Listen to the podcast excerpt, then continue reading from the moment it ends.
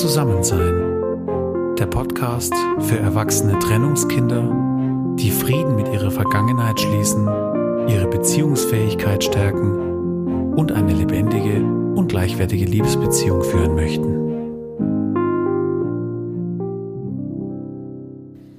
Hallo und herzlich willkommen zu Zusammensein, dem Podcast für erwachsene Trennungskinder und für alle, die sich auch für dieses Thema interessieren. Heute geht es weiter mit der Themenreihe Trennungskinderleben. Das Thema heute heißt Leben nach der Trennung, Weltenbummler Seelen. So habe ich es genannt. Es geht darum, wie geht das Kind nach der Trennung mit den Welten um, mit diesen zwei Welten, in denen es meistens dann eben lebt. Ziel dieser Reihe ist es, für die Trennungskinderseele zu sensibilisieren uns erwachsene Trennungskinder, für unsere eigenen Trennungskinderseelen, aber auch unser Umfeld. Es geht um die Frage, was hat das Kind erlebt und welche Rückschlüsse hat es daraus gezogen? Zum einen in Bezug auf das Leben generell, aber vor allem eben auf die Beziehung oder auf Beziehungsmuster. Der Hintergrund für die Reflexionen in dieser Podcast-Folge das sind entwicklungspsychologische Grundlagen und ich schöpfe hier vor allem aus dem Buch Glückliche Scheidungskinder von dem bekannten Kinderarzt Remo Lago und seiner Co-Autorin Monika Czernin. Mein Ziel mit dieser Folge ist es, für diese Themen zu sensibilisieren. Ich möchte dir helfen, ein Bewusstsein zu schaffen. Zum einen ein Bewusstsein für uns erwachsene Trennungskinder selber, aber auch für unser Umfeld, das viele dieser Themen möglicherweise gar nicht kennt. Und auch heute möchte ich noch einmal betonen, es geht überhaupt nicht darum, uns als Opfer darzustellen, sondern das Ziel ist, für diese Themen zu sensibilisieren, um einen Schritt weiterzukommen in dem Verstehensprozess der Zusammenhänge, zu verstehen, warum sind gewisse Themen herausfordernd für uns oder stellen Probleme dar. Das Ziel ist immer dieser Schritt in die Heilung, in die Selbstverantwortung, um heute als erwachsener Mann, als erwachsene Frau eine Beziehung in Gleichwertigkeit führen zu können. Ich spreche in dieser Themenreihe ganz oft von uns erwachsenen Trennungskindern und beziehe uns da alle solidarisch ein. Ich tue das mit großem Respekt, weil ich weiß, dass unsere Geschichten alle sehr individuelle sind. Und ich möchte mich dafür hüten, uns alle über einen Kamm zu scheren. Ja, das geht gar nicht.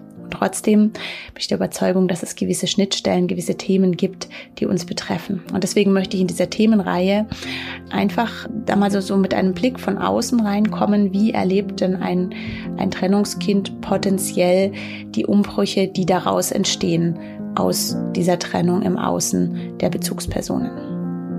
Mir ist auch ganz wichtig, wenn es jetzt hier ganz viel um Herkunftsfamilie geht, auch um die Eltern, in der vorherigen Podcast-Folge um die Stiefeltern. Es geht nie um Anklage, um Schuldzuweisung.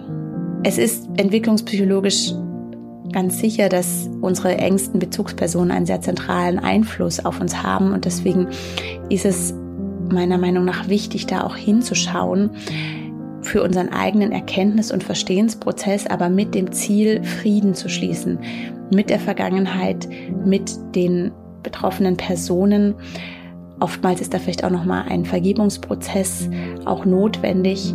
Ja, aber mir ist es wirklich ganz wichtig, dieses große Ziel vor Augen zu haben, dass es immer darum geht, Frieden mit der Vergangenheit zu schließen, um dann im Heute, hier und jetzt und in Zukunft gleichwertige, lebendige und dauerhafte Beziehungen führen zu können. Und alles, was ich jetzt in dieser Themenreihe bespreche, möchte ich immer vor dem Hintergrund tun, zu schauen, was hat das Kind möglicherweise erlebt in diesem Trennungskontext und welche Auswirkungen könnten daraus für die eigene Beziehungsfähigkeit entstanden sein.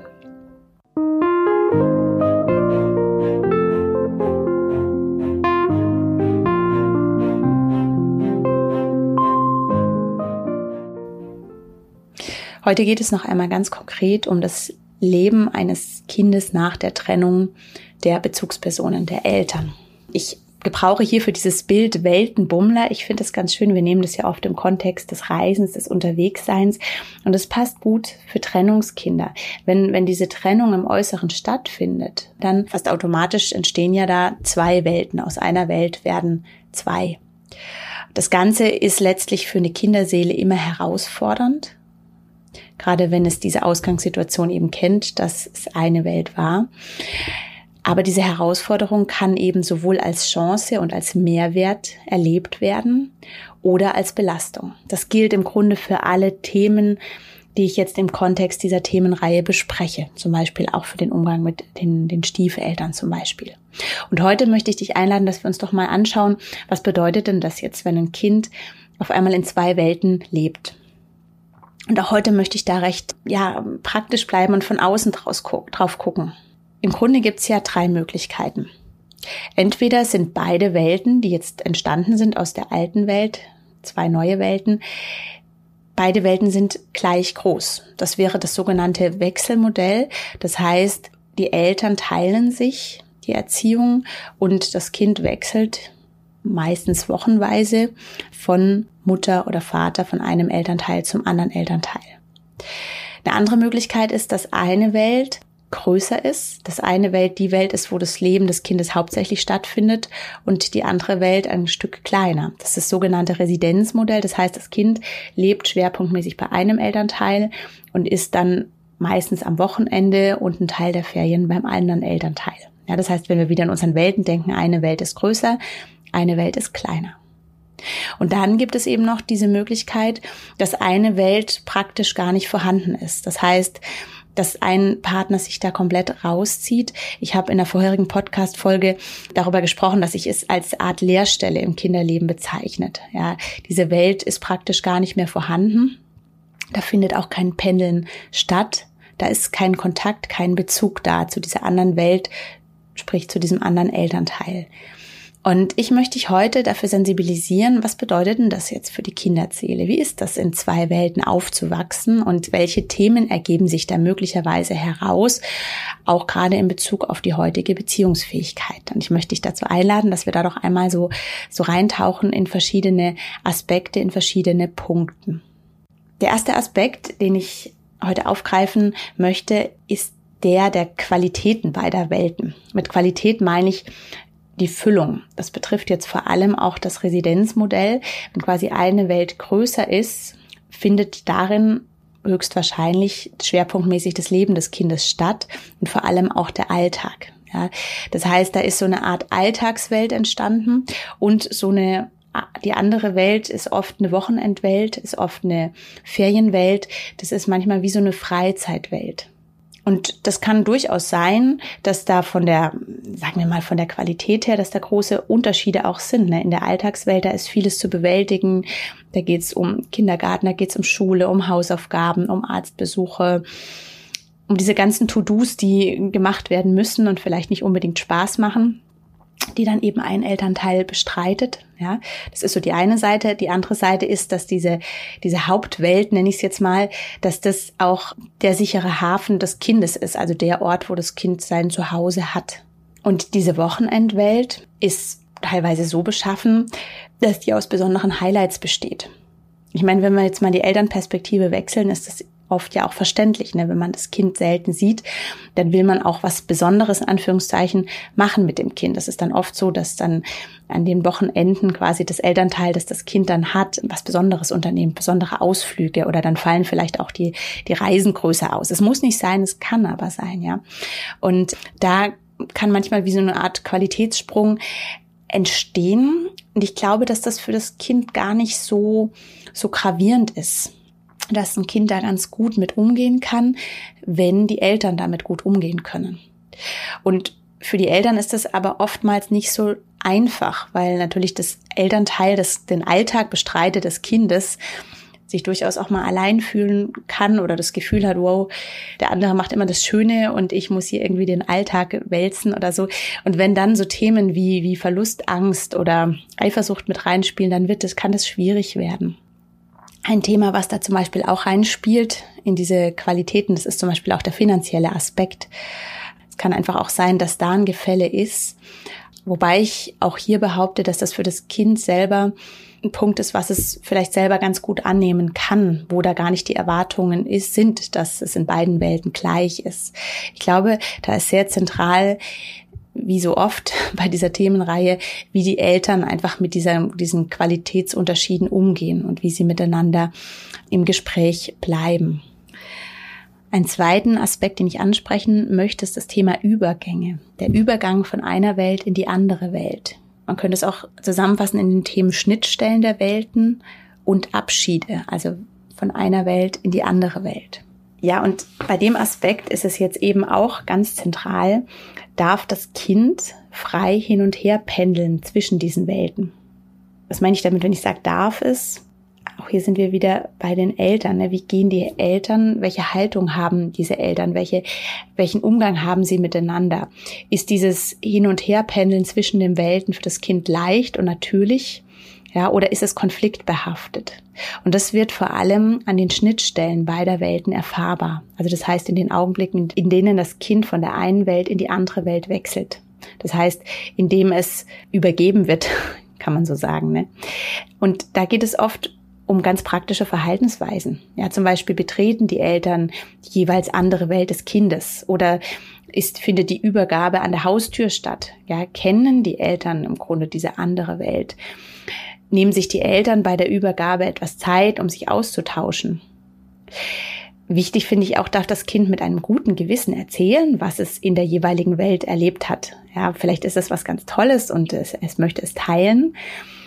Oder muss es Angst haben, dass das andere Elternteil dann eifersüchtig oder traurig wird? Ja, oder wenn es vielleicht was Schlechtes oder Negatives erlebt hat, muss es befürchten, dass das andere Elternteil das dann nutzt, um gegen diese andere Welt zu wettern, nenne ich es jetzt mal oder auch die Länge der Schnittpunkte. Sind es immer nur ganz kurze Berührungspunkte, einfach weil die unvermeidbar sind? Also das ist diese sogenannte Übergabe, wie ich es nenne. Ja?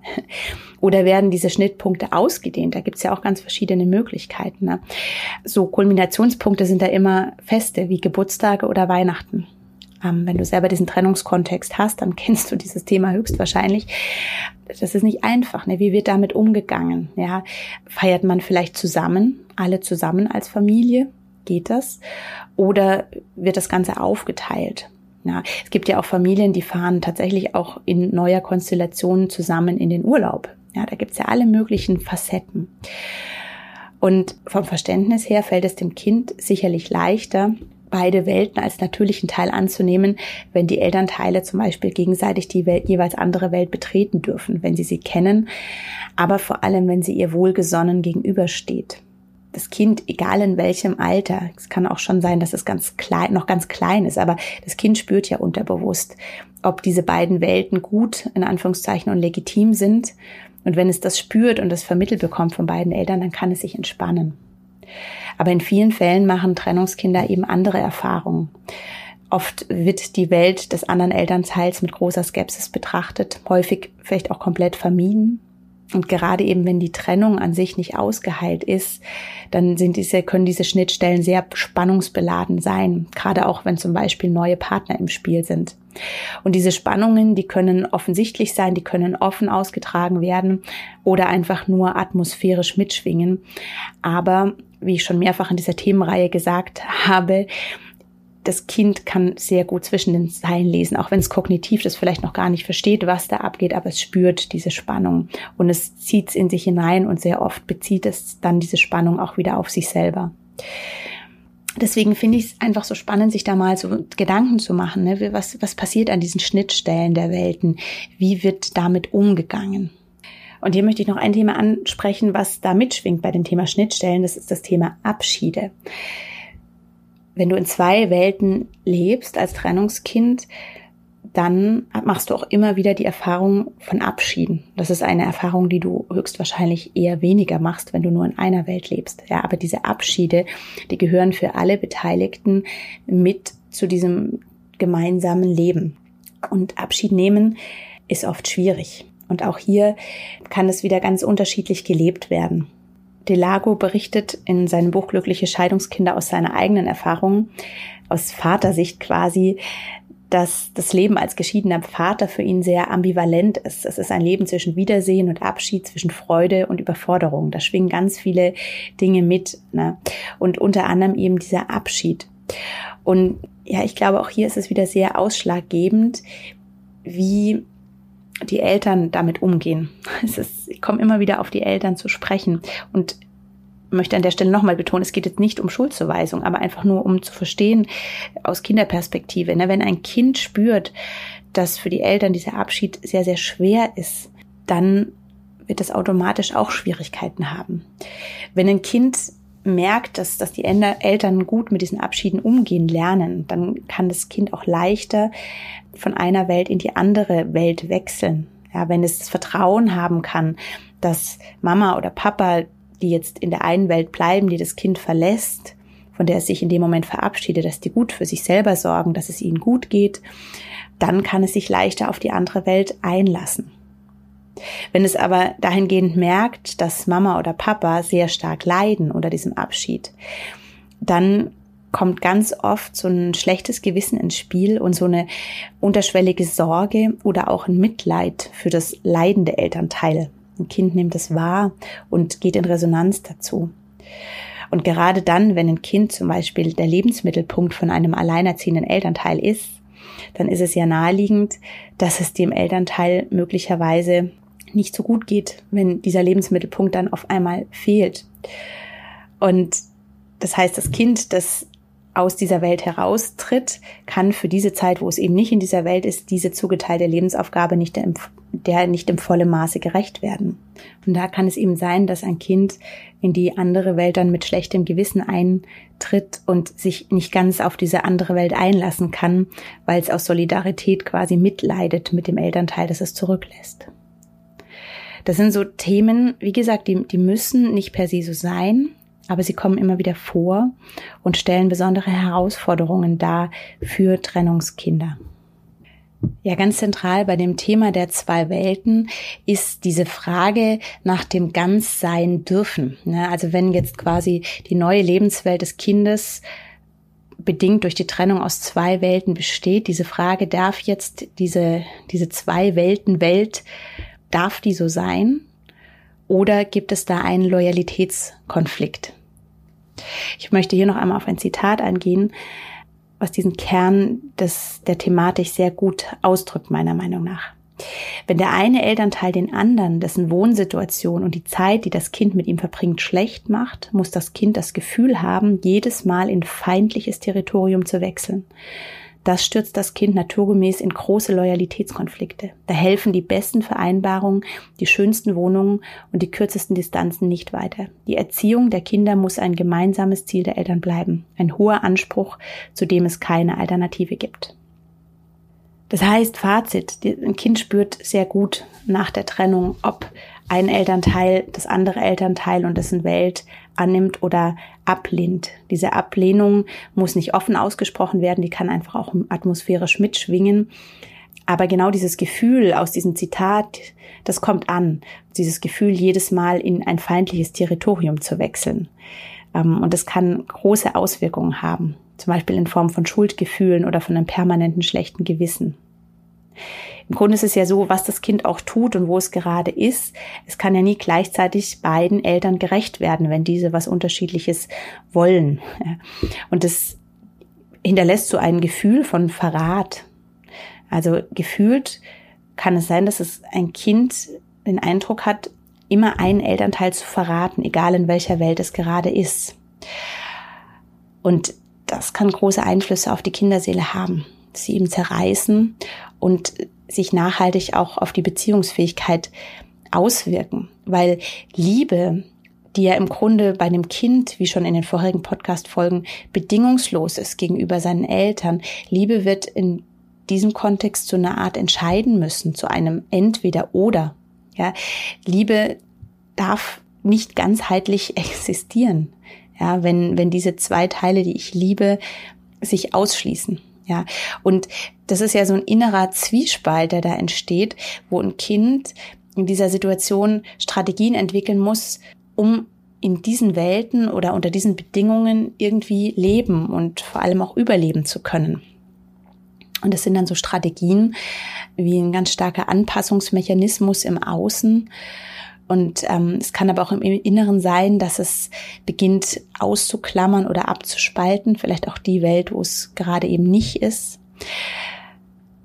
Ja, was aber sein kann und was da nachklingen kann, ist generell das Gefühl des Nicht-Komplettseins oder des Nicht-Komplettseins dürfens. Dieses, ich, ich muss da einen Teil von mir ablehnen und, und kann es aber irgendwie nicht.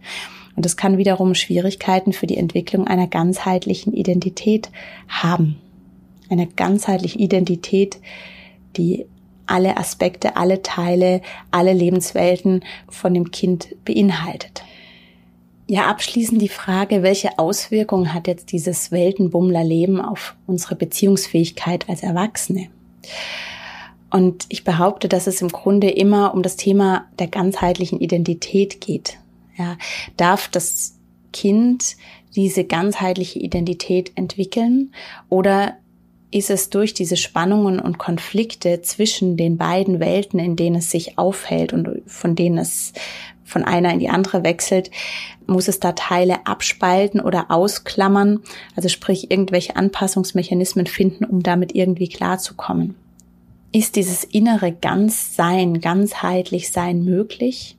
Und kann ich mich in diesem Ganzsein, in dieser Ganzheitlichkeit auch dann voll auf eine Liebesbeziehung als erwachsener Mensch einlassen?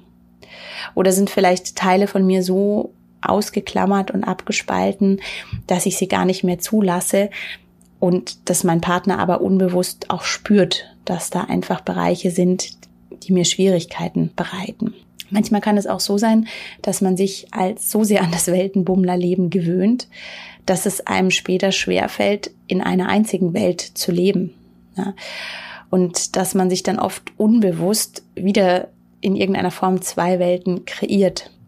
Und ich möchte dich heute einfach einmal einladen zum Abschluss dieser Themenreihe.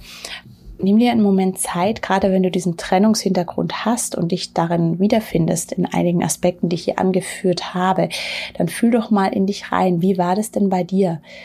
Bist du in mehreren Welten aufgewachsen? Wie standen diese Welten zueinander? Und was hast du für dich selber geschlussfolgert aus diesem Weltenbummler-Leben? Gibt es da Themen, die du da mitgenommen hast und die du in deinem heutigen Beziehungsverhalten wiederfindest? Ja, und wenn ja, dann möchte ich dich einladen, dich damit auseinanderzusetzen. Vielleicht war es dir als Kind nicht möglich, diese beiden Welten zu integrieren in dein Leben, so dass da ein Frieden entstehen konnte und deine Seele Ruhe finden konnte. Aber ich möchte dich heute einladen, dass du es im Rückblick als Erwachsener heute tun kannst und dass du Wege gehen kannst, um beide Welten anzunehmen und zu akzeptieren als Teile von dir, von deiner ganzheitlichen Persönlichkeit. Und ich möchte dich dazu einladen, diese Teile wieder zusammenzufügen, um dir ein inneres Zusammensein zu ermöglichen, dass du in dir drin leben kannst, mit all den Ressourcen, die auch darin stecken, und dass du dann wieder in deiner eigenen Liebesbeziehung leben kannst.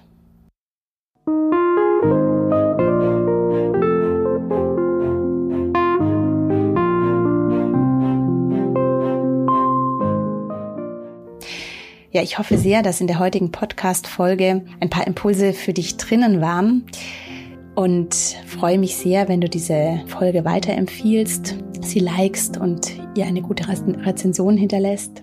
Ja, und mit dieser Folge beschließe ich auch jetzt erstmal diese Themenreihe Trennungskinderleben. Es ging jetzt sehr viel um die Hintergründe, um die Sensibilisierung und ich hoffe einfach, dass dich diese Themen zum Reflektieren anregen und ein Bewusstsein schaffen für die Komplexität dessen, was, was wir erlebt haben und auch diese Herausforderungen, die darin stecken. Und meine große Hoffnung ist eben, dass, dass wir lernen zu sehen, was war, es anzunehmen, es zu heilen und aus diesem, aus diesen ganzen Herausforderungen Chancen zu entwickeln mit all dem, was wir da erlebt haben, haben wir natürlich auch ganz besondere Qualitäten gewonnen. Ja, das sind ja nicht nur Schmerzpunkte, sondern das sind auch Qualitäten, die wir, die wir daraus entwickeln konnten. Und ich wünsche dir einfach, dass du in diesem Prozess an den Punkt kommen kannst, wo du auf deine Vergangenheit zurückschauen kannst mit Frieden und auch mit Dankbarkeit.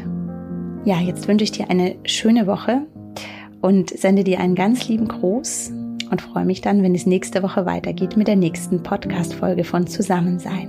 Ganz liebe Grüße, deine Jenny.